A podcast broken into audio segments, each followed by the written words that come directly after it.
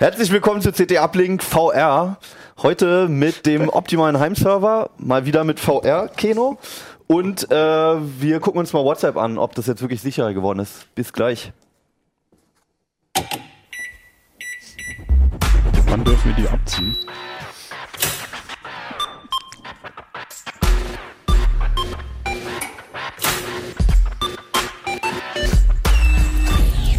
CT Uplink. Hi, herzlich willkommen im Keller. Noch nicht in VR dieses Mal, aber vielleicht das nächste Mal. Ähm, CT Uplink mal wieder. Mein Name ist Hannes Schirulla und mit mir sind heute da. Christoph Findeck. Fabian Scherschel. Jan Kino Jansen. Sehr gut. Und äh, wir wollen gleich mit dem aktuellsten Thema anfangen, nämlich mit WhatsApp. Äh, was ist passiert, Fabi? Ähm, WhatsApp hat jetzt gesagt, also die haben ja schon vor ungefähr einem, nee, über einem Jahr, anderthalb Jahren gesagt, dass sie verschlüsseln. Ende-zu-Ende verschlüsseln, total sicher. Ähm, aber allerdings nur zwischen Android-Geräten. Was halt natürlich ein bisschen blöd war, weil du ja nicht weißt, ob dein Gegenüber, den du vielleicht nicht kennst, hat der ein iPhone. Weiß ich nicht, dann sind die Sachen halt nicht verschlüsselt. Und jetzt haben sie gesagt, wir verschlüsseln jetzt überall. Und machen sie es? Sie machen es, soweit. Ich bin gerade fertig geworden mit Du, du hast mir vorhin erzählt, du hast vier Stunden geschlafen. Wie Ja, ich habe hab irgendwie äh, drei Tage lang geflucht, weil ich äh, versucht habe, also wir hatten beim letzten Mal, haben wir das halt versucht zu beweisen, äh, dass sie nicht immer verschlüsseln Ja. und haben das dargelegt ähm, und haben uns so ein Setup gebaut mit so einer Python-Bibliothek, wo du halt äh, WhatsApp-Nachrichten verschicken kannst. Da kannst du halt im Gegensatz zu einem Handy genau auslesen, was das Protokoll macht. Der sagt dir halt ganz genau, was da passiert im Hintergrund. Ähm, und dann haben wir halt gesehen, wann verschlüsselt wird und wann nicht. Und das habe ich jetzt nochmal gemacht und es ging erstmal nicht. Ähm, Ist das ich- eine offene API? Also ist das sozusagen von WhatsApp gewollt, das äh, erlaubt, dass man sich selber ein Nein. Programm schreibt? Was, nee, okay. Nein, in den AGBs steht Bestimmt gewollt. relativ direkt drin. naja, so dass- Telegram oder so hat, äh, so, oder es Ja, gibt ja, äh, die haben ja offene APIs, dass du dir selber irgendwie, keine Aber Ahnung. Facebook ist sonst nicht. Ja, Nee, wobei Facebook. nee, auch schon vor Facebook. Also in WhatsApp in den AGBs steht relativ direkt drin, dass du das nicht sollst. Okay. Äh, aber diese Verschlüsselung, die die benutzen, basiert auf Signal. Das ist ein Open Source Messenger, der, der benutzt das gleiche Protokoll. Also das ist Open Source und die hatten vorher sowieso schon irgendwie, ähm, also der Typ, der diese Library gebaut hat, hat glaube ich einen S40-Client damit gebaut oder so für WhatsApp äh, oder Lang ist es her. Mimo-Client, irgendwie sowas. Auf jeden Fall äh, hat er das halt so re- reverse engineert, das Protokoll. Äh, Und die Verschlüsselung ist ja sowieso Open Source, also konnten sie die da einfach reinklemmen.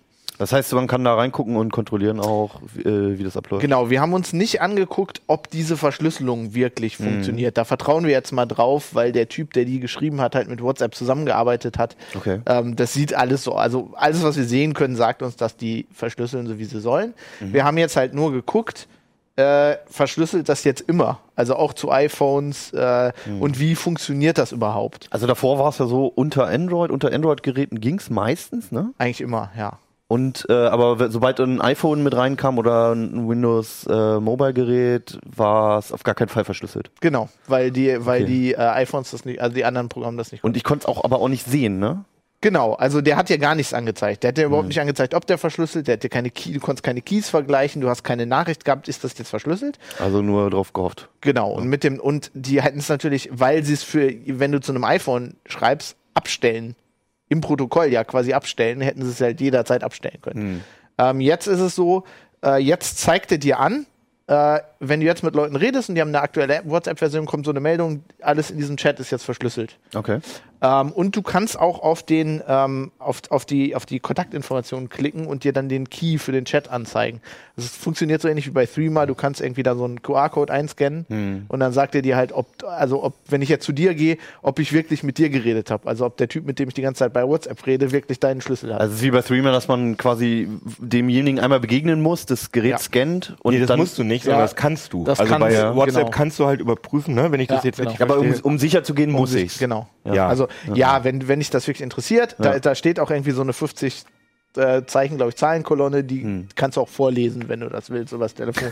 äh, ja, also, aber die haben, WhatsApp hat das so entwickelt, ähm, das, haben, das hat Moxie damals auch bei Signal schon gesagt, also der, der Krypto, äh, die Krypto-Ikone da, der da das gemacht hat, Okay. ähm, dass die wollen, dass eigentlich jeder verschlüsselt, äh, auch unsere Eltern, ohne dass sie dafür irgendwas machen müssen. Die müssen gar nicht sehen, dass das verschlüsselt, weil die interessieren sich dafür sowieso nicht.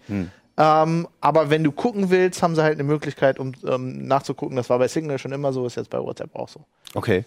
Was ist jetzt bei euren Untersuchungen rausgekommen? Ähm, soweit wir sehen konnten, also wie gesagt, wir haben uns die Verschlüsselung nicht angeguckt. Wir haben aber alles, was ich sehen konnte, ist, dass das immer verschlüsselt, wenn es soll. Also es funktioniert so, wenn du dich jetzt mit einem neuen Konto bei WhatsApp anmeldest, dann krieg, dann macht dein Client diese Keys, die der braucht, äh, und lädt bestimmte Keys auf dem Server hoch. Das hört sich jetzt irgendwie gefährlich an, die haben meine Keys, aber das sind nur, das ist nur um, ähm, wenn, wenn ich jetzt Keno schreiben will und Keno ist nicht online. Normalerweise muss ich ja bei so einer verschlüsselten Verbindung erstmal aushandeln, dass wir uns unsere Schlüssel gegenseitig Ja. äh, äh, geben. Und, und du lädst halt einen auf dem Server, dann kann ich den schon mal haben, wenn du nicht, äh, also ist so ein Public Key, ne? wenn du nicht Genau. online bist. So.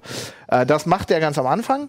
Und ähm, wir haben beobachtet, dass wenn, wenn ich jetzt zum Beispiel mit meinem Python-Client da eine Klartextnachricht kriege, dann schreibt mein Client an diesen Kontakt immer im Klartext zurück.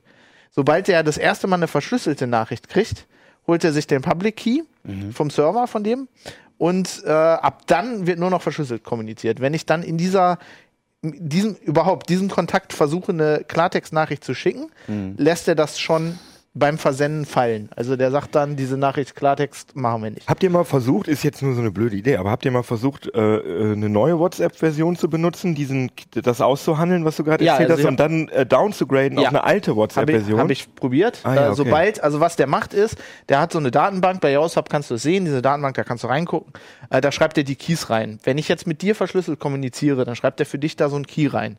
Mhm. Wenn ich dem dann irgendwie versuche, unter deinem Namen eine Klartextnachricht zu schicken, dann sagt er halt, nee, hier steht ein Key, das heißt, wir kommunizieren nur verschlüsselt und äh, lässt diese Nachrichten komplett fallen. Die werden auch gar nicht angezeigt. Was wir dann auch probiert haben, Mhm. aber merke ich das als äh, Sender, dass, äh, dass die jetzt sozusagen im Nirvana verschwinden? Nein, aber das ist natürlich auch ein Fall mit WhatsApp, kannst du, du- kannst du das gar nicht. Also wenn du, Ah, ja. wenn du, ähm, also ja, du könntest halt jetzt, du könntest eine neue Version von WhatsApp installieren, dann mit jemandem reden, Genau, dann ist das ich. verschlüsselt, dann löschst du die Version und holst dir eine alte WhatsApp-Version, irgendwie mit Sideloading, so habe ich Ja. das halt gemacht, lädst die auf das Handy und dann, ja, dann könntest du in diese Probleme reinlaufen, aber das wird in der wirklichen Welt halt nicht passieren eigentlich. ich verstehe. was ich auch noch ausprobiert habe, ist, was passiert, wenn man diese Keys löscht. Also bei, bei diesem Python-Ding kann ich die einfach von der Platte hauen. Ähm, bei, na- bei WhatsApp ist es, wenn du das neu installierst, ähm, ohne dass du, äh, du wirst ja über die Telefonnummer identifiziert, das heißt, du kriegst deinen gleichen Account wieder, aber wenn du den nicht backups, dann musst du halt neue Keys machen, weil die weg sind, die werden nur auf deinem Handy gespeichert. Und dann ähm, kriegt der andere halt eine Meldung, diese Keys, die nennen das irgendwie Sicherheitsnummer, ich weiß nicht, warum sie es nicht Schlüssel nennen, die hat sich geändert. Ähm, diese Meldung muss man aber anstellen. Also man muss bei WhatsApp in die Einstellung gehen, unter Sicherheit sagen, ich möchte Sicherheitsmeldung kriegen. Dann kriege ich halt, wenn, also zum Beispiel äh, mein Kollege Ronald, mit dem ich das probiert habe, wir haben, seit ich mein äh, Handy neu installiert habe, haben wir nicht mehr über WhatsApp geredet. Dann habe ich ihn halt zum Te Test angeschrieben und dann hat er halt gesagt, Keys haben sich geändert, weil ich halt mein Handy neu installiert habe. Aber sonst im Normalfall ändert er die Keys nicht, also irgendwie nach einer bestimmten Zeit oder Ähm, so. Also das ist jetzt, das, wie dieses Protokoll funktioniert, ist relativ kompliziert. Ähm, die, das ist dieser eine Key, den du vergleichst. Also das ist jetzt, sage ich mal, dein Public Key. Ähm, der wird aber nicht zum Verschlüsseln von Nachrichten verwendet, sondern daraus erzeugt er für Ah. jede Nachricht einen neuen Key. Das ist dieses cool. Forward Secrecy. Das Genau. sorgt dafür, dass wenn Wenn er äh, entschlüsselt wird, dass man dann nicht Genau, auf einmal wenn alle alten den Key Messages... kriegt, ja, dann verstehe. kriegt er immer nur diese eine Nachricht, mit der dieser, ne, mit der der ah, cool. für diesen einen Key. Okay. Aber woher, das ist meine ganz große Frage, sorry, dass ich da jetzt mal so rein, aber das frage ich mich schon die ganze Zeit. Woher weiß ich denn, dass, What, dass, auf den, dass WhatsApp nicht meinen Key hat, beziehungsweise die haben ja auch den Algorithmus und Also woher weiß ich, dass WhatsApp das nicht mitlesen kann? Das wär, genau, das wäre ja generell die Frage. Genau. Das ist ja auch die größere Sorge der meisten Genau. Nutzer. Also das weißt du nicht, weil WhatsApp ist ja nicht Open Source. Die können dir also einen Client unterschieben, der auf einem Seitenkanal deinen Key auf ihren Server lädt. Das wäre theoretisch möglich. Wenn du wirklich sicher sein willst, benutze Signal. Die benutzen gleich Verschlüsselung. Leider kannst du mit Signal nicht mit WhatsApp-Konten reden. Noch nicht, vielleicht irgendwann mal, weiß ich nicht.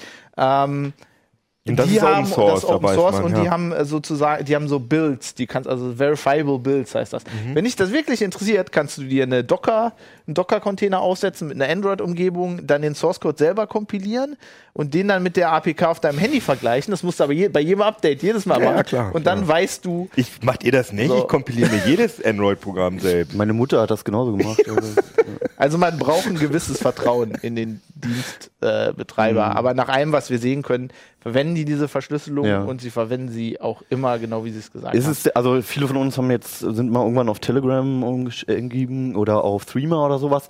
Sind jetzt diese Apps, sind die jetzt überflüssig? Kann man jetzt einfach auf WhatsApp umsteigen? Habe ich da das, den gleichen Sicherheits, äh, das gleiche Sicherheitslevel? Das ist halt schwer zu beantworten. Eigentlich nicht. Also, weil wenn du wirklich Paranoiker bist, ich würde jetzt sagen Aluhut, aber das nehmen mir die Leute dann wieder übel. Äh, wenn, wenn dir der Aluhut aufs Hirn drückt, kannst du halt, äh, dann willst du halt Signal benutzen, weil es Open Source ist. Also es hat schon noch einen Vorteil. Aber wie gesagt, um diesen Vorteil zu haben, müsstest du eigentlich jede, je, jede, jede, jedes Update selber ähm, verifizieren. Threema ist auch nicht Open Source, die haben aber sehr viele Sachen dargelegt. Die haben noch den Vorteil, dass äh, die, die haben dieses, äh, wir haben ja schon mal drüber geredet, da kannst du diese Schlüssel verifizieren und dann zeigt er dir jedes Mal immer bei jedem Kontakt an, ist der verif- verifiziert und nicht. Bei WhatsApp nicht. Also da, da vergleichst du halt den Schlüssel und dann siehst du das nicht mehr. Und Also, Telegram hat geilere Sticker. Oh ja, nicht ja, zu vergessen. Telegram äh, s- sehe ich ein kleines bisschen skeptisch. Also bei den Leuten, die dahinter sind, die haben irgendwie eine Firma in Berlin, aber mit der kann man nicht reden. Äh, Mhm. Äh, die haben, die sagen seit längerer Zeit, dass sie ihr Ding open sourcen wollen, haben sie aber nicht wirklich gemacht. Okay. Und deren Protokoll ist nicht so gut dokumentiert. Also was bei Signal sehr gut ist, dadurch, dass dieser Moxie Marlinspike das gemacht hat, der ist in der Krypto-Szene relativ bekannt und der ist auch durchaus streitbar. Das heißt, als er dieses Protokoll gemacht hat, haben sich das gleich erstmal ein paar Leute angeguckt, weil Moxie eins auswischen, weil seine Krypto-Kacke ist es relativ spaßig für die und ist, ist seit, seit Jahren hat da keiner wirklich irgendwas gefunden. Also es ist halt noch nicht so, dass ich jetzt, also bei, bei WhatsApp und diesen ganzen Messenger sehe ich immer wieder das Problem, dass unter uns ist natürlich irgendwie klar, ist unter Experten irgendwie, was man lieber benutzt und dass man auch mal bereit ist, irgendwas Neues auszuprobieren und umzusteigen. Aber halt so bei dem Normal-User ist es halt nun mal immer noch WhatsApp und es ist unheimlich schwer, jemanden zu bekehren Genau. und umzusteigen.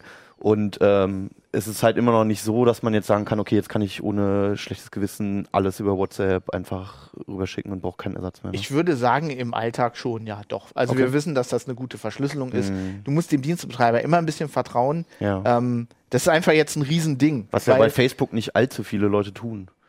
Ja, obwohl man sagen muss, dass Facebook alles, was nicht Facebook ist, also die machen ja auch verschlüsselte E-Mail und so, äh, also da, da verschlüsseln sie schon Dinge. Ist die auch verschlüsselt? Naja, aber da, ja, warte, da kommen Ja, wir ja. später zu. Also, ne, also ja, es ist Facebook, aber ähm, ich meine, die Frage stellt sich im Regelfall gar nicht, Mhm. weil WhatsApp benutzen über eine Milliarde Leute, die verschlüsseln jetzt alle. Das ist total krass. ist geil, ja. Und äh, wenn ich irgendwen habe, irgendeinen Freund, den ich aus der Schule kenne, der benutzt eh nicht Threema oder den kann ich noch so lange belabern, der wird Mhm. Signal nicht benutzen. Dem kann ich nur über WhatsApp reden und seit dieser Woche ist das automatisch verschlüsselt. Das ist schon ziemlich geil. Ähm, du bist jetzt aus dem Security Ressort. Also seht ihr da so einen allgemeinen Trend dahin, dass halt auch wirklich so größere Dienste anfangen, so, so auf diese Art zu verschlüsseln? Also es gibt ja, also Skype oder sowas macht es ja, glaube ich, gar nicht. Ne? Da kann Microsoft alles mitlesen, soweit ich weiß. Ja, die verschlüsseln, aber nicht Ja. Ende, Ende zu Ende. Ja. ja. Ähm, meint ihr da, das tritt jetzt so eine Welle los? Oder ist das eher jetzt so ein Einzelfänomen? Ich weiß nicht, weil eigentlich hätte man ja sagen müssen, Snowden und so, und dann wurde die Welle losgetreten. Dann ist relativ wenig passiert. Es kann natürlich sein, dass das alles lange dauert, das zu implementieren. Also du siehst jetzt bei WhatsApp, die sind seit zwei Jahren oder so da dran. Ähm, aber bei so großen Diensten sieht man das, also sehe ich das nicht. Also mich hat das relativ überrascht. Schon als WhatsApp das beim ersten Mal angekündigt hat. Und dann habe ich gedacht, okay, jetzt machen sie das nicht für alle Plattformen, das ist auch wieder blöd, aber offensichtlich haben sie einfach nur sehr vorsichtig und sehr lange dran gearbeitet. Der erste Schritt schon mal und das, was Genau. sie fertig haben, haben sie dann schon mal veröffentlicht. Also ich finde das auch total Okay. super. Ich weiß nicht, warum unsere Leser da so durchdrehen. Wir hatten ja so einen Kommentar Genau. äh, Also den- von den- Jürgen Schmidt auf, genau. auf Heise Online und die, die Leser, also Naja, man kann immer schon- sagen, wenn man, also ich habe, ich bin aus dem Security-Ressort, aber ich versuche da immer sehr rational und, und, und, und realistisch ranzugehen. W- Was interessiert den eigentlichen Nutzer? Man kann immer sagen, ja, die Metadaten sind nicht geschützt, was bei fast allen Messengern so ist. Klar, man kann mit über Tor und Peer-to-Peer BitTorrent und dann route ich die ganze Scheiße noch was weiß ich wohin, da kann ich, klar, kann ich einen Messenger machen, der viel, viel sicherer und besser verschlüsselt ist. Aber dann habe ich keine, keine Apps dafür. Oder meine Apps haben keine Push-Nachrichten. Äh, Mhm. Also du, man kann das Problem einfach so kompliziert machen, dass du es sowieso nicht mehr lösen kannst. Genau. Und ich glaube, Deswegen wir haben ist sowas so unterstützen, sehr dass so genau, also es, Mainstream-Programme wenn, wenn jemand ja. sowas, wenn, wenn eine Firma sowas macht, gibt es immer sehr viele Leute, die sagen, ja, aber ihr könntet noch. Also ich glaube, dieses allgemeine Misstrauen unserer Leser rührt aber auch einfach davon, dass man einfach gar nichts mehr glaubt seit Snowden. Ja, ist egal. Sobald stimmt. da irgendwie eine amerikanische Firma auch noch mit dem Spiel ist, ähm, können die erzählen, was sie wollen Ja. und das ist technisch nachweisbar. ist. Irgendwo kann halt immer noch irgendwo eine Hintertür sein. Aber deswegen ist ja erwartet gut, das dass halt wir immer, ne? Fabi haben. Der guckt Ja. sich das dann genau Also an. es Ja. kann natürlich, ja, aber Ja. wie ich ja gesagt habe, es kann natürlich irgendwo noch eine Hintertür sein. Also du Mhm. hast immer, wenn du einen zentralen Service hast mit, mit einem Dienstanbieter, der Geld verdienen will, hast, ne, hast du immer, Mhm. oder der aus Amerika kommt, du hast immer irgendwelche Bedenken, aber die wirst du nie ganz ausräumen können. Aber es stürzen sich, glaube ich, auf diese WhatsApp-Verschlüsselung, da stürzen sich gerade so viele Leute, die natürlich auch gerne beweisen wollen, dass es fake ist. Und ich glaube, das wird jetzt ganz schön stark auseinandergenommen. Ich finde, ja, ich finde, die können ja, sollen sie mal, ne, können ja mal beweisen. Also wir haben jetzt, wir sind die Verschlüsselung selber nicht angegangen, weil wir die Ressourcen nicht haben. Aber das wäre cool. Ist ja auch generell gut, Das- wenn sowas diskutiert wird. Ja, was Ähm, ich nur nicht verstehe, ganz sorry, aber das, weil ich das total Deine interessant berühmte finde. letzte Frage. Ja, Ja. nee, aber äh, wie, wie, äh, was ich nicht verstehe, also WhatsApp gehört ja Facebook und zerschießt sich Facebook damit nicht irgendwie total sein Geschäftsmodell, weil zum Beispiel Gmail, äh, ich denke mal, das ist wahrscheinlich der meistgenutzte E-Mail-Dienst im Moment, die arbeiten ja damit, dass sie die Mails durchsuchen und dir dann entsprechende Werbung anzeigen oder so. Das äh, finde ich Das ja, haben sie aber von Anfang an gesagt, dass sie keine Daten Ja. von WhatsApp abgraben. das Ne? ist, Also- ja, okay, haben sie gesagt, aber trotzdem, Vielleicht Äh. brauchen sie das einfach nicht. Also Facebook weiß so viel über dich und du chattest da ja sowieso und du schreibst mit deinen Freunden und so. Müssen die diese ganzen Chats alle noch abgreifen? Ich, also sie können es natürlich, aber andererseits... Aber, also das, das ist ja ein Argument, was, was nicht zieht, weil so viele Daten gesammelt werden, die einfach nur gesammelt werden, um sie zu haben halt. Und wenn es in 20 Jahren mal gebraucht wird. Alles so. wird au also was Alles man wird auswerten gesammelt. kann, wird ausgewertet. Es kann sein, dass es jetzt fünf Jahre brach liegt und irgendwann Ja. sagt einer bei Facebook, ach komm, lass uns doch mal rückwirkend, wir haben jetzt die fetten Quantencomputer, Ja. lass uns doch jetzt mal alle rückwert, äh, rückwirkend alle Chats durchsuchen, dann können wir noch genauer die Ja, also Werbung mit, verkaufen. wenn sie diese, wovon wir ausgehen, diese Verschlüsselung vernünftig implementiert haben, dann kommen sie in diese Nachrichten nicht rein. genau. So, und das, das finde ich irgendwie, finde ich irgendwie ganz toll, dass Google sie das macht das- machen, obwohl genau. es Also ihrem Geschäftsmodell vielleicht- entgegensteht. Vielleicht eigentlich. wollen sie sich herausstellen gegen Google. Also Google zum Beispiel mit Hangouts und Google Talk und so macht das nicht. Mhm. Ja. Ähm, und vielleicht, ich meine, wenn du das machst, dann bist du natürlich noch mehr als die große Datenkrake äh, dargestellt. Ja, weiß nicht. Also über die Gründe können wir nur Können wir viel Rätsel raten, spekulieren, aber ja. Also wenn man ganz sicher sein will, dann könnte man so einen Dienst ja selber hosten, nämlich auf dem eigenen Server.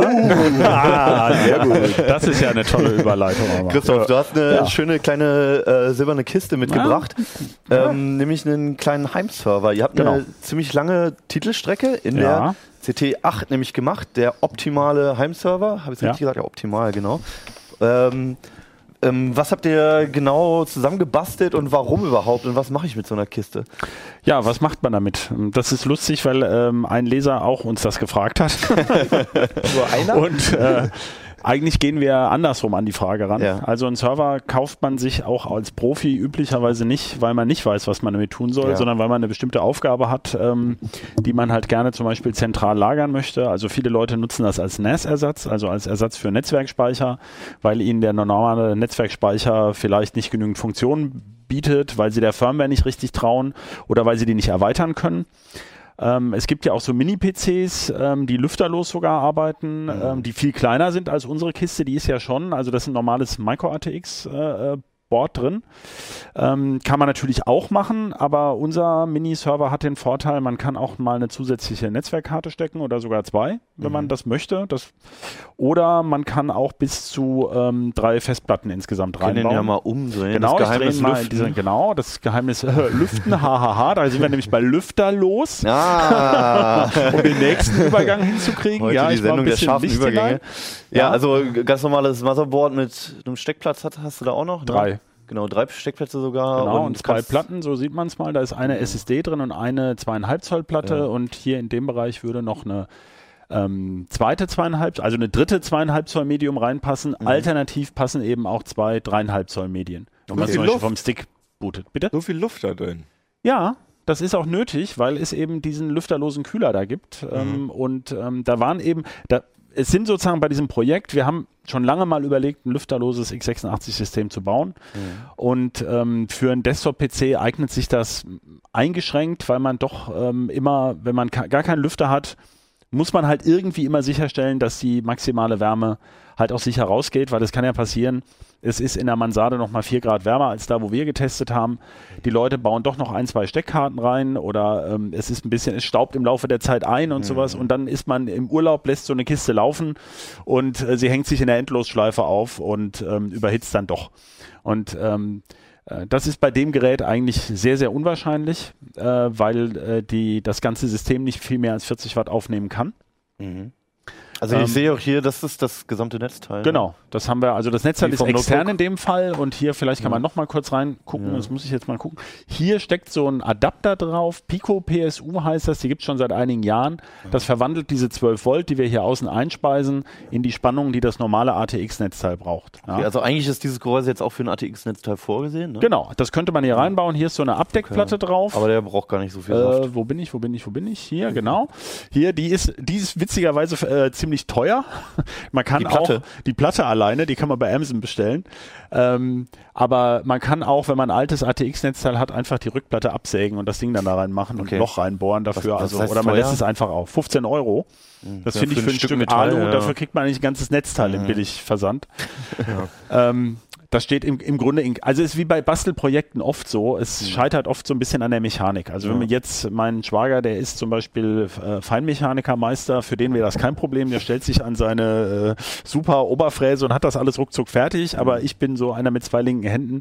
Äh, mich würde halt die äh, Mechanik immer ein bisschen stören. Okay. Ja. Und warum Ja. ist das ein externes, warum hat das ein externes Netzteil? Ja, weil die ähm, intern passiv gekühlte Netzteile gibt es auch mit ATX. Ja, Ja. die sind aber deutlich teurer und außerdem nicht so effizient. Okay. Das hier ist halt ultra effizient. Ach so, den Witz haben wir noch gar nicht erzählt. Das ganze Ding kommt ja in dieser Ausstattung jetzt mit 8,5 Watt aus im Leerlauf. Mhm.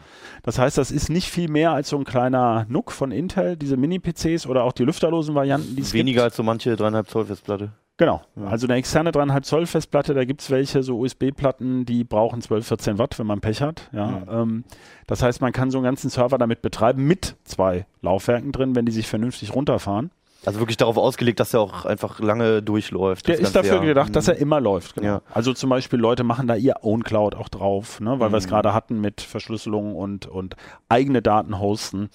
Ähm, ja, es ist halt, es ist eben explizit als flexible Plattform gedacht für die Leute, denen halt so ein NAS äh, zu sehr festgelegt Mhm. ist von der Software, wo ein Raspi zum Beispiel, den kann man ja auch nehmen für manche solcher Genau, Sachen, hatten- schwach das, ist. Das war ja nicht Ja. der einzige Servervorschlag, den ihr hattet. So den habt ihr halt Genau. selbst zusammengebaut, aber es gab ja auch noch äh, andere Modelle. Genau, den NAS hast du schon erwähnt. Ja, was heißt, das haben wir, wir haben das mal so ein bisschen diskutiert Mhm. in dem Heft auch, um zu erklären, wo das Gerät steht. Und wir haben auch einen alten Bauvorschlag von vor zwei Jahren, jetzt nochmal ein neues Mainboard, was ganz ähnlich ist wie dieses reingebaut. Okay. Also wenn man unbedingt ECC-RAM haben will und solche Spezialitäten, Den speziell abgesicherten RAM nochmal. Genau, also mit Fehlerschutz, ähm, Ja. dann kann man das auch nehmen. Das passt übrigens auch da hinein. Das ist aber dann eben alles ein bisschen Ja. teurer. Und diese Kiste hier geht so ab ungefähr 320 Euro los, wenn man sich das selber Mit zusammensteckt. Mit einer Platte, ja. Okay. Ähm, und also du hast schon verschiedene Server erwähnt. Für was brauche ich denn was? Also wofür kann ich den Raspberry benutzen? Wofür brauche ich dann schon so, so eine kleine Kiste? Wofür Also- brauche ich denn? Ihr habt ja jetzt auch hier hinten noch so ein, ein großes Tower-Gehäuse, richtig? Ein, Genau. Äh, Da passen halt richtig viele Platten rein. Ja. Ne? Da passen sechs Platten rein. ja. Ähm, das geht hier nicht, auch schon von der Kühlung her nicht. Da würden wir halt dann dringend dazu raten, dass da irgendwo im System auch mal ein Lüfter drin ist. Ja. Ähm, da braucht man nicht unbedingt mehr Rechenleistung für, aber zum Beispiel das andere Mainboard hat auch zwei, äh, vier Speichersteckplätze. Da kann ich halt bis zu 64 Gigabyte reinstopfen. Äh, stopfen. Wenn ich halt unbedingt zum Beispiel, es gibt Leute, die wollen mit sehr vielen VMs experimentieren. Also ich weiß gar nicht, ob die das wirklich alle produktiv nutzen. Ja. Ja, aber das wäre sozusagen, jetzt können wir ja vom oberen Ende anfangen. Ähm, äh, da kann man auch dann, wenn man aktiv kühlt, einen Quad-Core-Prozessor reinmachen. Hier haben wir nur einen Dual-Core drin, einen sehr günstigen Prozessor, der dann einigermaßen ähm, oder wirklich eigentlich sehr sparsam ist, muss man sagen, aber trotzdem eben eine viel höhere Rechenleistung liefert als viele NAS und viele, also als insbesondere der Raspi, wenn wir das als ganz unten mal sehen. Der Raspi ist ja gar nicht so schlecht, der aktuelle Raspi von der Performance her, das ist wie so ein Tablet. Ähm, und eigentlich hat der Prozessor gar nicht mehr Leistung als zum Beispiel manches NAS. Dem Raspi fehlt aber vor allem ein SATA-Anschluss und Gigabit Ethernet. Das heißt, der Raspi ist also eigentlich schon für Backups zu Hause zum Beispiel. Also manche setzen ihn ja für OwnCloud ein. Also wenn ich sage, ich habe die 100 Mbit, die da aus dem Fast Ethernet kommen, reichen ja, um äh, die eigene DSL-Leitung sozusagen zu bedienen. Jo. Ja, also von der Ecke ist das okay. Aber wenn man zu Hause ein, ein, ein Backup zum Beispiel mal machen möchte auf so ein System, von einem anderen Gerät aus, meine ich jetzt, dann ähm, ist Gigabit Ethernet schon wichtig. Ja, weil sonst ist es so ein, wie ein Lama USB-Stick, was man da drüber zieht. Ne? Okay. Genau. Was hast du zu Hause stehen? Hast du was zu Ich Hause nein, stehen? ich habe sowas. Also ich habe ein olles äh, passiv gekühltes NAS. Das war mal Mhm. günstig. Damit komme ich jetzt noch klar. Ich liebäugle eigentlich auch immer mit sowas, aber Ja. mein, äh, das haben wir auch diskutiert in der ganzen Strecke. Das Problem ist natürlich, man muss sowas auch administrieren ein bisschen. Mhm. Ja, also Updates einspielen und sowas. Und dafür fehlt mir auch so ein bisschen die Zeit. Ja, Software habt ihr auch behandelt, ne? ja Glaub wir haben jetzt mal ersten Artikel. genau. Wir haben im ersten Artikel hat äh, Kollege Peter Siering mal so dargelegt, was gibt es eigentlich an Softwarealternativen? Ja. Also eben zum Beispiel so, was sind die Nachteile in so einem NES-Betriebssystem? Was sind die Vor- und Nachteile von Windows und, und, und Linux? Könnte man ja beides im Grunde verwenden. Ähm, und dann haben wir exemplarisch mal ein Ubuntu, äh, aktuelles Ubuntu drauf installiert auf das System und so erklärt, wie wir alle möglichen Dienste, wie gesagt, OwnCloud, Maildienst, äh, als Fileserver und so weiter. Was man so eventuell brauchen könnte. Genau, da ist- soll ja, also das ist ja gerade der Witz, dass man das sehr flexibel machen kann. Mhm. Äh, man kann da zum Beispiel auch eine zweite Festplatte reinstecken, um sich ein RAID zu machen oder um die Kapazität zu nutzen. Man kann eben äh, sich überlegen, möchte ich überhaupt ein RAID oder mache ich lieber häufiger Backups oder, oder zieh, schreibe ich es lieber verschlüsselt in die Cloud. Äh, das, das ist ja gerade der, oder das Problem für uns auch, die Anfragen, die wir zu solchen Projekten bekommen, sind immer total individuell.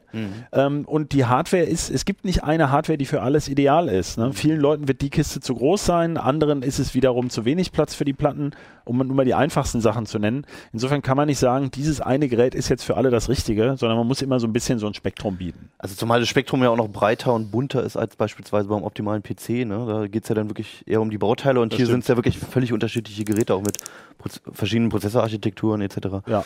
Ja. Okay, gut. Also, aber ihr gibt einen äh, wirklich sehr detaillierten Leitfaden über mehrere Seiten. Und ähm, vielleicht sollte man sich davor erstmal einfach bewusst werden, was man damit machen möchte. Ne? Das sollte man sich unbedingt bewusst werden, weil man kann also schon an jeder Ja. einzelnen Stufe, also wenn man sich so ein Linux selber einrichtet als Server Linux und Ja. viele Dienste will, Ja. dann ist es ja nicht damit getan, das Linux da drauf zu kriegen und das sicher zu administrieren und den Dienst einmal einzurichten. Mhm. Man muss ja dann mal einen neuen User anlegen. Ähm, dann äh, geht es mit, es geht garantiert mit irgendeinem Gerät nicht, ne? Wir kennt Mhm. man ja vom Streaming, äh, dann kann das Smart TV die Daten doch nicht lesen und dann fummelt man darum und das wird ja auch beliebig komplex. Also bei dem OwnCloud, das ist zwar an sich recht gut einzurichten, Mhm. aber dann hat man mit dem einen Smartphone da ein Problem und äh, dort wieder, also das muss man natürlich schon auch ein bisschen wollen, so ein Gerät zu verstehen. Äh, wir sagen das bei den PC-Bauvorschlägen halt auch immer, also äh, wer Angst hat, das selber zu reparieren, Mhm. der, ähm, sag mal, es, also nach unserem Feedback läuft es in den meisten Fällen sehr lange problemlos. Ja? Mhm. Aber es ist nichts ärgerlicher, als mit so einer, mit so einem System dann Support anderswo zu suchen, was man im Grunde selber konfiguriert hat. Ja. Ähm, und das ist eben bei diesem Heimserver-Geschichten auch. Und ich glaube auch für sehr viele Leute gibt es eigentlich schon zum Beispiel so NAS. Das NAS ist eigentlich der Miniserver heutzutage. Ja? Okay. Und ähm, da muss Die gibt's man ja schon fertig. Genau. Aber da fehlt eben immer so ein bisschen was. Ne? Also zum Beispiel dieses OwnCloud, wir haben gerade über Vertrauen geredet. Also da gibt es dann OwnCloud zum Beispiel als Plugin, was man da installiert. Aber dann geht es eben wieder los. Hat der da alles richtig gemacht? Also der Hersteller von dem NAS, der das ja für mich anbietet und so weiter und so weiter. Kann man sich schon wieder streiten. Ähm, und da haben wir eigentlich so eine ganz ähnliche Diskussion wie gerade eben. Ich kann das halt alles selber machen, Ja. aber man muss natürlich auch mal sehen, man schafft es natürlich auch selbst, sicherheitsrelevante Fehler einzubauen in so einem Ding. Ja, also äh, das ist eben auch immer so ein Argument, damit geht Google ja immer hausieren und sagt, viele Kleinfirmen wären besser bedient, sie würden zu uns kommen, äh, weil wir haben Experten, die, die unsere Dienste abdichten und da ist es vielleicht irgendjemand, der hat es zum ersten Mal gemacht und äh, hat sich einen Bock geschossen. Das ist ja bei den NAS ganz oft das Problem, dass da Sicherheitslücken entdeckt werden oder auch ganz lange nicht gepatcht werden. Mhm. Da sind die sehr gut drin, die NAS-Hersteller. Genau, das haben wir ja immer wieder Highlights, beim- auch bei Heise Security, genau. Hast du einen zu Hause? Äh, nee, ich habe, ähm, wir haben da mal drüber gesprochen, ich habe so einen so einen HP Mini. Genau, es gibt ja diesen Würfelserver da von HP. Viel mehr Strom. Der ist ziemlich populär, ne? Der ist allerdings, muss man sagen, der ist 100 Euro billiger in der Grundvariante. Ähm, ist ganz Der klar. oder der HP? Der HP. Ah ja, okay. Der ist einfach, das ist ein Großseriengerät, was eine sehr interessante Hardware-Kombination hat für diesen Einsatzbereich. aber er braucht halt deutlich mehr Strom und ähm, der hat halt einen Lüfter, ne? Also der rauscht halt die ganze Zeit und nicht, es ist nicht wirklich laut, aber auch nicht wirklich leise. Also Also, willst du den nicht im Wohnzimmer haben? nee. Nee, den willst Also du in ganz sicher stehen nicht, haben, genau. so in der Schuhkammer. Ja, vor allem so ein Lüfter ist ja nicht verschleißfrei. Also ein Lüfter, irgendwann Ja, ist also das Lager kaputt. Ich würde mal sagen, bei diesem so einem Serverhersteller, der jetzt so einen Lüfter, der Ja, gut, gut. geregelt, relativ langsam läuft, und wenn er groß ist zum Beispiel, hast du eigentlich gute Chancen, dass er viele Jahre hält. Meiner läuft jetzt seit 2012, glaube ich, Genau. durch. Ich dachte, du sagst jetzt seit 20 Jahren. Ja, das wäre beeindruckend 2012. Ja. Also du hast doch die Vorgängergeneration von dem Ja, aktuellen. Ne? Oder ja, ja. doch, Aber also- eben, das ist eben so eine Diskussion, die hatten wir jetzt auch da in dem Forum zu diesem Server. Ähm, ja, wie weit kann man zum Beispiel ein Notebook dafür verwenden? Und bei so einem Notebook ist eben das Problem, der Lüfter ist erst schon mal sehr klein, was nicht bedeutet, dass er früh kaputt geht. Aber in diesen Winzlamellen ist Staub halt schneller drin und, und, und. Also beim Server ist manches von der Zuverlässigkeit hat eigentlich gar nichts mit der Maschine zu tun, sondern eben auch, man kann über den USV nachdenken, also so eine unterbrechungssichere Stromversorgung, äh, wo er steht. Du hast gerade Schuhkammer gesagt, ne? dann ist typisch, dann hat man irgendwann mal, äh, was weiß ich, die Katze springt aufs Kabel, dann ist er ja auch nicht mehr erreichbar oder es fällt ein Schuh, der, der, der Skistiefel drauf, dann ist die Platte futsch, ja. Also das ist halt tatsächlich, ähm, man kommt da vom Hölzchen auf Stöckchen und ist auch eine Sache, die wir diskutiert haben. Manche wollen ECC-RAM, um ihr System dann, also denken immer so, technisch ist das jetzt super gesichert, aber meistens macht man als als Anfänger zumindest äh, die Fehler doch selbst, ja. Äh, Raid sagt, die Platte ist kaputt, zieht mal aus Versehen die andere raus, ja. Oder solche Dinger. Das sind also, äh, man kann da auch sehr viel verbocken, selbst wenn man die tollste Hardware hat. Also es ist ein sehr unübersichtliches, komplexes Thema. Für Darf ich noch eine genau deswegen. genau deswegen. Nein. Habt ihr ja auch einen schönen Leitfaden im Heft. Also genau. es sind äh, wie viele Seiten? Oh, zwölf Seiten oder was habe ich Da glaube ich gezählt. Seiten sind's, glaub es ich, ist mehr, wirklich, ja. man wird an die Hand genommen und fall- auch wenn es das erste Mal ist, dass man es mal ausprobieren Genau. will. Auch zum Nachdenken, was ich eigentlich will, ist Ja. das die Lektüre wert, würde ich Stimmt, ja, da sind auch coole Ideen drin, was man überhaupt damit machen kann. Was meine erste Frage war. Ja. also schaut rein, falls es euch nur ansatzweise interessiert. Wie viel schneller ist sowas halt wie so ein, im Vergleich? Frage Genau. Ja, das will ich jetzt wissen. Wie so Als ein, was? Äh, als Wie so so ein, ein Raspi? normales NAS. Wenn ich so ein billiges NAS kaufe, wenn ich das Ding einfach nur als Datenhaufen haben will. Das, von der Transfer Datentransferrate ist es nicht schneller. Nee? Das ist, nee, diese NAS-Chips haben ja extra so Beschleuniger eingebaut, also die können das ganz gut, aber wenn du zum Beispiel verschlüsseln möchtest, dann Ah, kann es ja. schon der Faktor 3 bis 4 sein. Das kann schon passieren. Das war's schon. War doch gar nicht so schlimm. Jetzt, jetzt stochern wir jetzt mit dich mit Fragen. Ja. Äh, kann man damit auch VR-Spiele spielen? Ich würde sagen, nein. Okay, Das nur wär zu deinem Thema, VR-Brillen.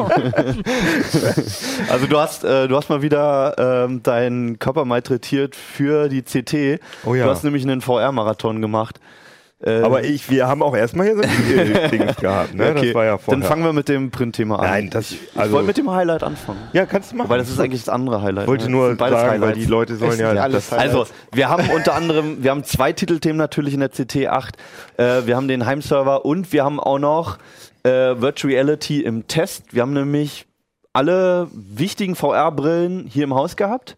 ja, die PlayStation Fast alle? VR nicht. Ja. nee. Bis auf die PlayStation und, VR? und PlayStation VR. Aber das alles, was jetzt gerade erhältlich ist seit kurzem, äh, haben wir da gehabt. Und du hast doch alle durchgetestet. Mhm. Und zwar auch sechs Stunden lang gestern. Also Und vorgestern. Ja. Zwar sechs Stunden lang.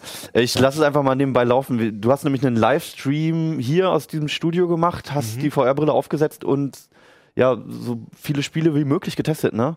Genau, also das war abends, also das war so, so, äh, die, die, ähm, sagen wir mal, für uns sind diese Brillen ja schon länger Standard, also die sind ja schon länger bei uns in der Redaktion, aber eigentlich sind die Teile erst seit äh, ein paar Tagen beide, sowohl die Oculus Rift als auch die HTC Vive sind erst, Zeigen wir mal, das ist die Oculus, ne? genau, und das ist die Vive, Vive. genau, Da vorne liegt noch die Samsung rum, aber die spielt gerade keine Rolle. Genau, die, ja, die spielt auch eine Rolle, aber die gibt's ja schon Gibt's länger. schon länger, Das ne? ist ja äh, eine Mobil.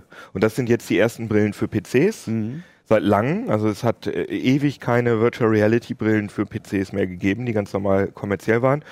Und äh, die HTC Vive ist eben am 5. April gestartet und ich, mir sind da die Augen übergegangen, weil Steam auf einmal voll war von, also Valve, die Steam-Macher äh, haben die mitentwickelt, die Brille mit HTC zusammen. Und Steam war auf einmal voll von Virtual Reality Programmen. Und ich dachte, scheiße. Einerseits dachte ich geil und andererseits dachte ich, scheiße, die muss ich alle testen. Und dann ist mir eingefallen, Aber das war auch so nicht angekündigt, dass da nochmal so viel kommt. äh, sie haben nie mit Zahlen operiert. Sie haben gesagt, da kommt noch was. Aber ich war wirklich erstaunt, weil das waren, äh, wir haben auf Heise Online auch eine Tabelle gehabt. Ich glaube, na, die Zahl weiß ich nicht mehr genau, aber über 100 auf jeden Fall. Natürlich auch viele kleine Sachen, aber das fand ich auf jeden Fall krass und ähm, irgendwann dachte ich hier abends, Mist, da muss ich ja wirklich einen, einen Marathon machen, da muss ich ja mich nachts hier einschließen, um die Sachen zu probieren. Ich hatte natürlich auch Bock drauf und dann dachte ich, eigentlich kann man das ja auch gleich ins Netz äh, streamen und unser Video Johannes, der hat dann da gleich mitgezogen und dann haben wir uns hier bis um bis in die Puppen hier eingeschlossen und haben Virtual Reality gespielt. Und ich habe natürlich versucht, äh, die meisten Sachen anzuspielen. Ja. Wie lange hast du durchgehalten? Also der Videostreamer sechseinhalb Stunden. Die erste halbe Stunde oder die ersten 20 Minuten waren noch ziemliches Gefrickel, weil wir die Technik, also es war ja ein bisschen aufwendig, weil wir hatten Ja. einmal, äh, wurde das, das Bild, was man in der Brille sieht, übertragen, dann sah man äh, mich, wie ich hier Wir rumgehampelt ja auch bin. gerade im Stream, ja. Ja, genau. Dann Mhm. hatten wir den Ton von mir, den Ton von Johannes und noch den Ton der, Spiele. der Spiele. Mhm. Und das war doch aufwendiger, als wir gedacht haben und viel Gefummel. Deswegen hat es ein bisschen länger gedauert, aber ich denke mal, so sechs Stunden waren es gewesen. Äh, Johannes freut sich ja auch immer über solche Aufgaben. Naja, und Johannes hat mir auch äh, immer nett geholfen, wenn ich mal kurz auf Toilette musste, dann hat Ja. er direkt übernommen, damit äh, der hier kein, äh, ja, damit hier keine Langeweile entsteht. Du hast da noch keinen speziellen Anzug für, wo man da so wie bei Dune. Ach so. Die MAH ist ja nebenan, die können das Ja. lösen. Nee, und witzig war aber halt, dass ich habe das dann halt, ich, weil ich werde so oft gefragt, ja, was, was passiert denn, wenn man so lange in der VR bleibt und wird man da nicht blöd von oder verliert man Hirnzellen? also mir war da schon klar, dass da jetzt nichts Großartiges passiert. Ja. Aber äh, um dann nochmal dieses Exempel zu statuieren, es ist nichts passiert. Also ich hatte am, Okay. am, am Ende, man hat natürlich immer, wenn man aus der VR wieder rauskommt, hat man, auch wenn man da nur zehn Minuten drin gewesen ist, hat man so ein gewisses, so eine gewisse Orientierungs Orientierungseinschränkung, sag ich das mal. Also du hast es jetzt so als selbstverständlich äh, benannt, dass da halt nichts passiert. Ich meine, man hat irgendwie stundenlang eine Display mit dem Ja. Abstand irgendwie vor den Augen. Für mich ist es jetzt nicht so Kriegst selbstverständlich. viereckige Augen. Nee, das Ja, nicht, genau. aber, aber ich meine, allein diese Lichtfläche, die die ganze Zeit vor den Augen ist, das ist ja, kommt ja so normalerweise eher selten vor. Ja, aber ich glaube, das Heftige, also du hast ja auch, wenn du im Bett liegst und mit dem Tablet spielst, dann hast du es ja auch relativ dicht vor Aber den nicht sechs. Stunden. Puh, ich schon. Kommt drauf an. aber es geht da vor allem darum, dass du, warum man... er, wie er sich qualifiziert hat? Ja, genau. aber es geht natürlich vor allem darum, dass man ja in, in virtuellen Räumen ist. Das heißt, Ja. man denkt, der Körper denkt, man ist da und wenn man dann wieder in der Realität ist, dann hat man erstmal so, "Hä, wo bin ich? Ja. Aber das hat man ja auch, wenn man zwei Stunden im Kino gewesen ist. Wenn man, also, oder habt ihr das nicht? Wenn ihr dann rauskommt, Naja, man oder so ein nach bisschen der Achterbahn ist. gefahren oder sowas. Sowas, dann ja. ist man ja, Ja, auch, stimmt. das ist ein ganz leichtes Schwanken oder wie Ja, aber ich würde schon denken, dass die Leute auch unterschiedlich empfindlich sind. Wir haben das ja letztens Ja. mal diskutiert am Beispiel dieser 4K-Displays mit 30 Hertz, wo manche sagen, stört mich gar nicht. Ich habe da nur meine, meine Textverarbeitung drauf und das Ja. Flimmern, also es flimmert ja nicht, aber diese Verzögerung nehme ich nicht wahr. Und du sagst, dass du damit gar nicht arbeiten kannst. Ne? Ja, ich habe Wahnsinnig wirst. Ja. Also ich denke, das ist. Denise hat ja äh, damit mal einen ganzen Tag gearbeitet und dann kam er zu mir und er hatte komplett rote Augen. Ja. Also er sah echt richtig. Also ich würde auch aus. hier denken, dass Leute, die zum Beispiel beim Gleichgewicht sind, vielleicht nicht ganz so, gibt ja auch Erkrankungen, wo das so ist oder wo man äh, schon von Geburt an sozusagen damit nicht so klarkommt, die werden vielleicht, was weiß ich, sind vielleicht anfälliger, wer weiß es. Ist ja noch nicht erforscht, werden wir Genau. doch bestimmt hören nach ein paar Also Jahren. ich habe ja auch, ich habe dann noch ein Fazit auf Heise Online geschrieben äh, und äh, da habe ich auch äh, geendet mit, es ist gut, dass da Forschung betrieben wird. Ich will mich da nicht so aus dem Fenster hängen und sagen, das ist alles mega harmlos. Ich persönlich, das ist ja irgendwie so ein Glauben, also ich persönlich habe nicht das Gefühl, dass das jetzt äh, Langzeitschäden verursacht oder so. Ich würde jetzt nicht empfehlen, Auto zu fahren direkt danach. Oder Ja, stimmt. äh, Bisschen also das sagen die Hersteller, also einer der Hersteller, ich weiß jetzt nicht welcher, schreibt im, im Disclaimer, äh, dass man 30 Minuten nicht Auto fahren soll danach. Das sehe ich ein, das ist logisch, weil man natürlich, also wie gesagt, die Realität wirkt ein bisschen seltsam. Hast du das auch? Also ich habe ich dachte immer, nur ich habe das. Also ich habe, wenn ich, wenn ich eine VR-Brille trage, so mindestens für 10 Minuten, die danach wieder abnehme, habe ich so das Gefühl, als hätte ich eine neue Brille. Also wenn Ja, ich dann Treppenstufen zum Beispiel runtergehe, dann, dann ist es ein So ein ganz bisschen komisches unsicherer Gefühl. Tritt, oder? Ja, ich weiß nicht, ob das ist, weil ich habe halt eine Ja. Linsenverkrümmung und äh, deswegen, ob das daran liegt. Aber Wobei du ja unter den Brillen kannst ja die Brille. ich habe meine fahren, ne? normale Brille da an, ja. Das kommt total auf die Software an. Also wenn du zum Beispiel eine Software benutzt, in der die äh, Proportionen nicht stimmen, also die so leicht anders sind, Also ähm, man hat ja Wenn so ein zu Gefühl dafür, groß bist oder so. wie groß ist ein Stuhl, wie groß Ja. ist ein Tisch und, und, und wenn du eine Virtual Reality App hast, die sozusagen die Realität versucht nachzubilden und irgendwas stimmt nicht oder von mir aus auch die äh, jeden Schritt, den du machst, der ist nicht ganz eins zu eins oder so, das nimmst du unterbewusst wahr und ich glaube, dass das die schlimmen Sachen sind. Also eigentlich sind so, das sind ja auch die Dinge, die einem die Übelkeit verursachen. Das Mhm. Schlimmste sind natürlich Bewegungen, Ist es diese Simulationskrankheit? Diese Simulatorkrankheit, genau. Also die kommt aber vor allem dadurch zustande, ähm, sagen wir mal so, also du hast ja mit der Vive hast ja Room Scale VR. Das heißt, du kannst dich in einem 12, 15 Quadratmeter großen Bereich frei bewegen. Und diese Bewegungen sind exakt getrackt, relativ latenzfrei. Du kannst alles machen und dadurch hat da eigentlich niemand Simulatorkrankheit, wenn du einfach nur durch so einen Raum dich durchbewegst. Ja. Aber sobald ähm, du mit einem Steuergerät, einem Gamepad zum Beispiel oder so Bewegungen simulierst. Also sobald du Was auf dich zukommt zum Beispiel, oder? Nee, nee, nee. Also du kannst ja selber, das ist ein bisschen schwierig zu erklären. Du Also kannst dich ja selber bewegen in dieser, in dieser VR-Welt, aber wenn du, also mit deinem Körper, aber wenn du gleichzeitig das Gamepad nach vorne bewegst, Also Und- sich die virtuelle Figur bewegt, du aber selbst eigentlich richtig, nicht. Ja. richtig, Okay. genau. Ah, Da okay. wird mir sofort schlecht. Und das sind, das sind, das Locomotion heißt das und das führt, wenn du das falsch machst, führt zu Problemen. Wie Deswegen heißt das? Locomotion, also a- alles, was mit Bewegung äh, zu Okay. tun hat, das heißt in der VR-Szene sind Locomotion-Probleme. Also man auch löst die Song, so Locomotion. heißt? Ja, genau. Das englische Bewegung. ähm, das bedeutet also, dass die sich Sachen überlegen müssen. Also zum Beispiel gibt es so einen ähm, so ein, so ein Multiplayer-Shooter, der heißt Hoover Junkers. Und da man sich ja selber nicht bewegen kann mit dem Steuerkreuz, fährt man da die ganze Zeit mit so einem äh, Hoovercraft durch die Gegend. Also man muss dann, man hat dann irgendwie so ein, so, ein, so ein Teil, das steckt man in die Zündung dieses Hoovercrafts und dann kann man ganz normal wie eine, äh, wie eine Gamepad-Steuerung, wie in der, beim Third-Person-Programm oder so oder auch bei First-Person, da kann man sich damit halt bewegen. Aber da man diese Referenz des Hoovercrafts hat, Äh, Ist das nicht schlimm? Kannst du es auch nochmal zeigen? Wir haben es hier gerade im Video noch. Okay, gut. Das ist, Ah, ja. das ist ja auch nicht wie, äh, also das, das ist ja Und das, damit- was nur in deinem da- Gehirn passiert. Ne? Ich meine, zum Beispiel bei Autorennen in VR, da Genau, bewegt das ist sich auch kein Problem. das Auto um dich Ja. rum mit einer unheimlichen Geschwindigkeit, aber weil du es aus dem normalen Leben gewohnt bist, äh, stört es dein Gehirn nicht. Nee, du hast ja beim Gehen, beim normalen Gehen, äh, da ist dein, Orient äh, dein Gleichgewichtssinn da im Innenohr, das, also du hast ja unglaubliche äh, Schwankungen da und so weiter. Und das versucht ja, dein Gleichgewichtssinn versucht dich immer aufrechtzuerhalten. Und im Auto sitzt du ja genauso wie in Virtual Reality, sitzt du einfach vor deinem PC, beziehungsweise im Auto. Und okay, du hast natürlich die Fliehkräfte und so weiter nicht. Aber solange du irgendwie eine Referenz, eine feste Referenz hast, also das Cockpit vom Flugzeug, vom Auto oder eben dieses Hovercraft, von dem ich da gerade erzählt habe, Mhm. Ähm, dann ist es okay. Die versuchen auch, es gibt auch so Versuche, dass einfach nur eine Nase ins Sichtfeld eingeblendet wird. Das ist einfach ein Fokuspunkt. einfach, da wird einfach. Kann man da auch die Nasen wählen? Also, ja, aber es ist wirklich einfach, da wird einfach ein Bild. Ja.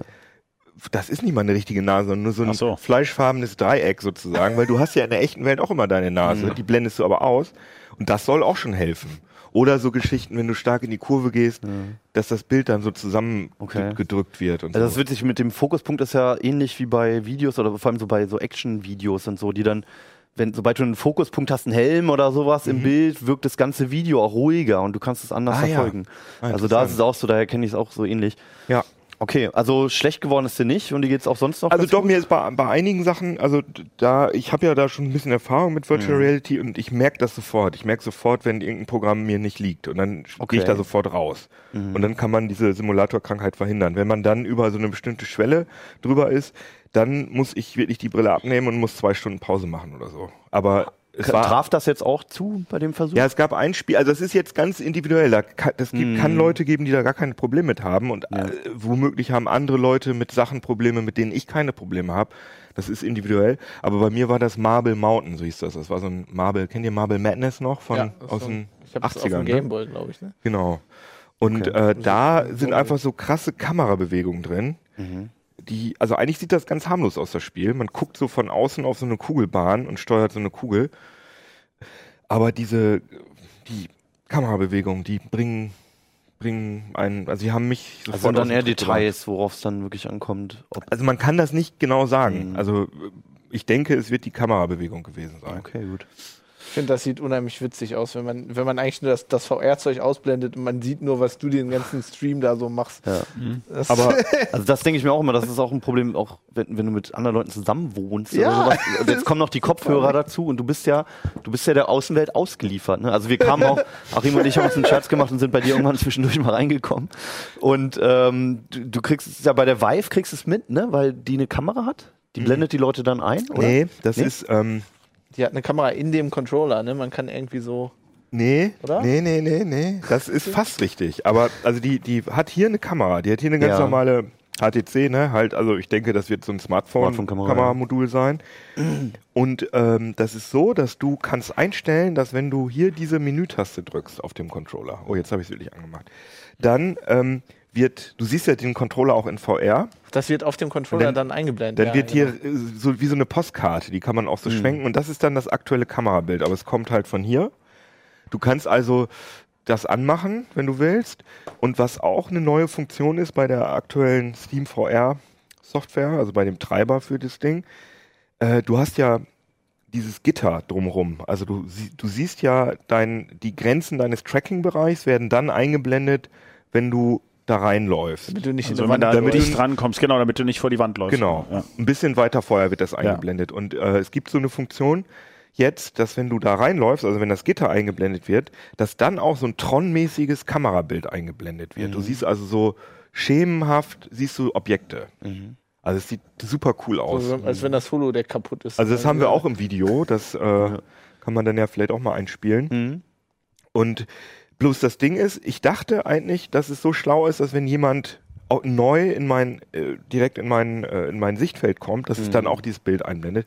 Tut es aber nicht, sondern nur, wenn man schon in dieser Wand in Ah. diesem in diesem sobald man in, in diese äh, Außenbereiche kommt, dann blendet er das ein. Aber Ja, wenn du gut. in der Mitte des Tracking-Bereichs bist und du läufst da dann rein, dann wird es nicht eingeblendet. Okay, also Kann, können die ja auch noch verbessern. Da gab es doch auch noch diese eine Geschichte mit dem Hund von einem so einem Entwickler, ne? Der hat doch irgendwie geschrieben, er wird sauernd über seinen Hund fallen, wenn er mit dem. Ja, genau, Ne? ja. Also, Ja, das- also das ist und sowas sind wirklich gefährlich. Das ja, ist klar. ein richtiges Problem. Also Ja, ich, natürlich. Ich habe auch, Man sieht also ja auch, nichts. man macht auch seine Hardware kaputt. Ich Ja. habe diese schreckliche IKEA VR Experience ausprobiert.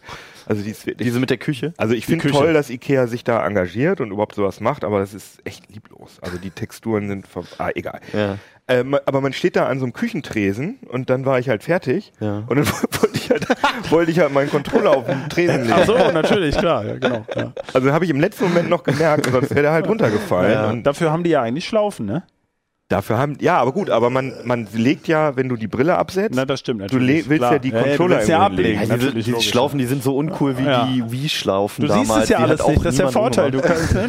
du, ist ja unsichtbar. egal, wie du aussiehst. Die können dir auch andere Schlaufen einblenden, wenn sie möchten. Also eigentlich braucht man momentan so einen abriegelbaren Holodeck-Raum. Das ist schon ganz gut. Ja, aber im Moment kriegt ja eh keiner. Das ist ja auch ein großes Problem, dass wir jetzt hier groß das Fass aufmachen, Mhm. toll, Virtual Reality und die Leute, die, die es bestellt haben, Ja. die kriegen im Moment nichts. Ne? Aber heute Das ist noch eine geliefert worden. Ich glaube, die war eine Privatbestellung, meine ich. Ach, eine Vive ist heute Ja. angekommen? Ja, also ich Bei weiß nicht, Martin ob Fischer das... wahrscheinlich. Nee.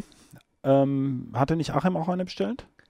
Ähm, Ist ja auch egal. Wir können ist einfach mal checken, wer. Schön, wir also haben jetzt- noch, ihr also- also jetzt Nein, nein, noch aber der eine. springende Punkt ist, ich finde das, weil wir bei uns im Ressort zum Beispiel mit der Hardware ist das auch immer wieder Thema, wie ist denn jetzt um die Lieferbarkeit bestellt? genau, und die ist, das Das ist, ist, wirklich Frage. schwer rauszukriegen. Es geht jetzt um Super zwei schwer. Tage. Ähm, es kann, also das, ich finde das tatsächlich auch, ich finde das immer blöd, wenn man, wenn man solche Sachen vorstellt und dann können die Leser die nie, nirgends Genau. kaufen. Aber es ist unglaublich schwer, das zu äh, prüfen, weil man weiß überhaupt nicht, an welcher Stelle das ist. Ne? HTC, die, also ich nehme ja an, die sind für die Hardware komplett und die Logistikkette verantwortlich, aber das machen die ja nicht selbst. Das ist eine Nee. taiwanische Firma, die irgendwelche Unterauftragnehmer hat, die wiederum Logistikdienstleister haben. Also das rauszukriegen, finde ich tatsächlich Super guter schwierig, Hinweis, ne? das wollte ich Ja. auch gerade schon sagen. Aber das Ding ist, in den, auf Reddit und in den Foren sind natürlich alle am Ausrasten. Oh, Ja, klar, kommt verstehe nicht ich an auch. und so. Natürlich, Kann ich ja total anders verstehen. versprochen, ne? Bloß es ist nicht, es ist natürlich nicht repräsentativ, weil Klar. es gibt immer ein paar Leute, die sagen, oh, Mhm. alles scheiße. Also was ich weiß, ist, dass HTC hatte Probleme mit dem, ähm, mit dem ähm, Kreditkarten Ja, ja, gut, Provider. so alle- Also da gab es wohl so Sachen, dass dann äh, einfach äh, Bestellungen sind einfach storniert worden, weil irgendwas mit der sozusagen. Kreditkarte, ohne dass man mit den Leuten kommuniziert hat. Und dann mussten die sich wieder hinten anstellen. Das heißt, Oh, das ist ja waren, gemein. das, solche Dinge habe ich gehört. Mhm. Ähm, und bei Oculus, da hat Oculus selber kommuniziert, sie hätten Probleme mit irgendwelchen Teilen ähm, und es würde sich verzögern und äh, als Wiedergutmachung würden die Leute dann ähm, äh, die Versandkosten erstattet kriegen. Ist das denn Teil der. Inszenierung deiner Meinung nach? Äh, So nach dem Motto so, äh, weil äh, das erzeugt ja, ist ja so eine Art negatives virales Marketing. Die Leute reden jedenfalls drüber, dass sie es nicht haben, das wird wieder geshared und so weiter. Ne? Also, Also manchmal bin ich mir nicht sicher, warum Mhm. nennen sie nicht einfach einen anderen Termin und, und wie, wie laufen diese Production Runs das eigentlich ist eine gute? Frage. Ne? Also es war auf jeden Fall so ein Kopf-an-Kopf-Rennen Ja. zwischen HTC Ja, das Vive stimmt, und hast du Oculus. natürlich recht. Also sie mussten sich schon outen. Ne, Und deswegen ne? wollte, also Oculus hat, hat es, sagen wir mal, offiziell gewonnen, weil sie wirklich viele ähm, Testmuster an Ja. Redaktionen verschickt hat. Bloß zu dem Zeitpunkt, also ich kenne ehrlich gesagt, also ich kenne schon ein paar Leute, die eine Vive geliefert Ja. gekriegt haben heute. Heute sind wohl die ersten angekommen. wir reden ja immer über Deutschland, Deutschland. ja. Ne? Genau. Und bei der Oculus muss ich sagen, kenne ich noch niemanden. Aber das kann, ist natürlich auch Okay. in meiner kleinen Filterblase so. Ich denke aber, dass Oculus, also dass eigentlich die HTC Vive womöglich in der Realität sogar vor der Oculus jetzt Ja, die haben ja, die Aber- haben ja einen Vertriebsweg, nehme ich mal an. Die, Ja, die zu dem, zu dem, ähm, Hat, mit Handy. auch. zu den Vertriebskanälen überhaupt. Wie wichtig ist denn eigentlich der deutsche oder europäische Markt jetzt für dieses ganze Geschäft mit diesen Brillen? Ist das typisch, ist das hauptsächlich USA oder ähm, äh, wie schätzt du das ein? Ich meine, oder haben die da schon mal was zugesagt? Mm, Also ich finde, man kann das ganz gut darauf, äh, daran ablesen, welche Redaktionen Testgeräte bekommen. Mhm. Und äh, in Deutschland waren das äh, zwei Redaktionen. Äh, kann man ja sagen, die zweiten waren die netten Kollegen von Golem Mhm. und wir halt. Und in den USA, da haben sie es wirklich, äh, keine Ahnung, Wall Street Journal, New York Times, Forbes, also auch die ganzen Mainstream-Medien. Okay. Ähm, und ich weiß auch, dass zum Beispiel Spiegel Online hatte auch nachgefragt und die haben halt keine gekriegt. Mhm. Ich weiß aber auch von anderen Ländern, dass da kein einziges Medium Sachen bekommen hat. Und ich finde, da kann man immer ein bisschen dran ablesen, wieso die Also der US-Markt ist aus deiner Sicht schon der relevanteste Markt für die. bei HTC, also Oculus sowieso, weil es ist eine amerikanische Firma. Bei HTC ist ja, das ist eine, äh, ich glaube, taiwanische Firma. Ne? Ja? HTC gehört auch ja wie VIA Technologies. Genau. Das ist ja eigentlich ein Konzern. Das ist also eine taiwanisch-amerikanische Gemeinschaftsproduktion. Da es ist, denke ich mal, ein bisschen internationaler. Die haben, wie du schon gesagt hast, die haben natürlich schon ein Vertriebsnetz in, in Deutschland. Oculus sagt, dass sie die Oculus-Brillen in Europa auch aus Europa verschicken. Das hat auch was mit, Zöll, mit Zöllen zu tun natürlich. Ähm, das ist ganz, alles ganz schlecht einzuschätzen. Auf jeden Fall ist die Stimmung schlecht. Eigentlich sagt man doch, dass der, also äh, ich, man liest immer wieder, dass der PC-Markt für PC-Spiele in Deutschland relativ wichtig ist Mhm. und auch die Hardware, also sehr viel Hardware gekauft wird. Also ich würde eigentlich davon ausgehen, dass Deutschland ein typischer Markt für sowas wäre. Weil du brauchst ja, du brauchst ja einen Gaming-Rechner. an. Das ist ja Bevor wir, klar. Hm. bevor wir jetzt noch weiter Okay, unsere BWL-Fähigkeiten Ich habe rausholen. da noch eine Frage. Da Ja, hau raus, hau raus. Ich, Aber ich, äh, wir, weil Was ich würde ich einfach, ich würde jetzt hier einfach mal aufrufen, da wir es wahrscheinlich nicht rausfinden, wie gut alle beliefert werden. Falls ihr schon eine von den Brillen habt, dann könnt ihr ja uns einfach mal auf welchem Kanal auch immer, Twitter, YouTube oder was Ja, das auch ist immer, interessant, das stimmt, mal kurz das wär toll. posten, ob ihr es schon bekommen habt oder ob ihr stinksauer seid, weil das Wochenende versaut ist und das Ding immer noch nicht angekommen ist. Kino Und vielleicht wird ja schönes Wetter. genau, ihr, könnt mich, auch- ihr könnt mich auch direkt auf Facebook anchatten. Ja, genau, oder das. Und ähm, ihr könnt ja auch mal über, falls ihr eine habt, die über die ersten Erfahrungen schreiben, ähm, ob euch schlecht geworden ist, ob ihr auf euren Hund getreten seid. Genau. oder ähm, ob ihr jetzt für immer in der VR bleibt. Ähm, falls ihr noch mehr Details über die Themen heute wissen wollt, ähm, es sind beide Titelthemen sind in der aktuellen CT. Von deinem Thema ist ganz viel online momentan. Ja, ich habe aber auch noch was in der nächsten CT. Genau, Ja, kommt auch noch. Aber wer sich da einlesen will, findet ganz viel ähm, auf heise.de. Und du hast auch noch einen schönen historischen Abriss übrigens geschrieben in dem Artikel hier. Das fand ich ganz interessant über den furchtbaren Virtual Boy von Nintendo. Ganz schrecklich. Und Äh, sechseinhalb Stunden VR, alle Spiele für Vive, könnt ihr euch auch Genau, stimmt. Findet ihr auch noch auf heise.de. Willst du noch irgendwas fragen, Kino? Ah, eigentlich gerne schon. Also, aber was ich wirklich noch sagen wollte, weil Ja. ich immer kritisiert werde, dass wir, ähm, dass wir uns nicht um diese äh, Oculus Daten, um den Datenskandal kümmern. Also die AGBs von Oculus sind äh, ein bisschen problematisch. Mhm. Ähm, aber da arbeite ich noch dran, weil wir wollen, wir bei Heise, wir wollen, ne, so wie du auch WhatsApp versuchst zu disassemblieren sozusagen, wollen wir das erstmal in der Tiefe herausfinden, was da nur eigentlich dran ist, anstatt immer diesen Durchlauferhitzer da. Aber wir werden uns damit Machen. beschäftigen und aufklären. Ja, Ein genau. wunderbares Schlusswort, Kino. Ja, genau. Dann bis zum nächsten Mal. Ciao. CT Ciao.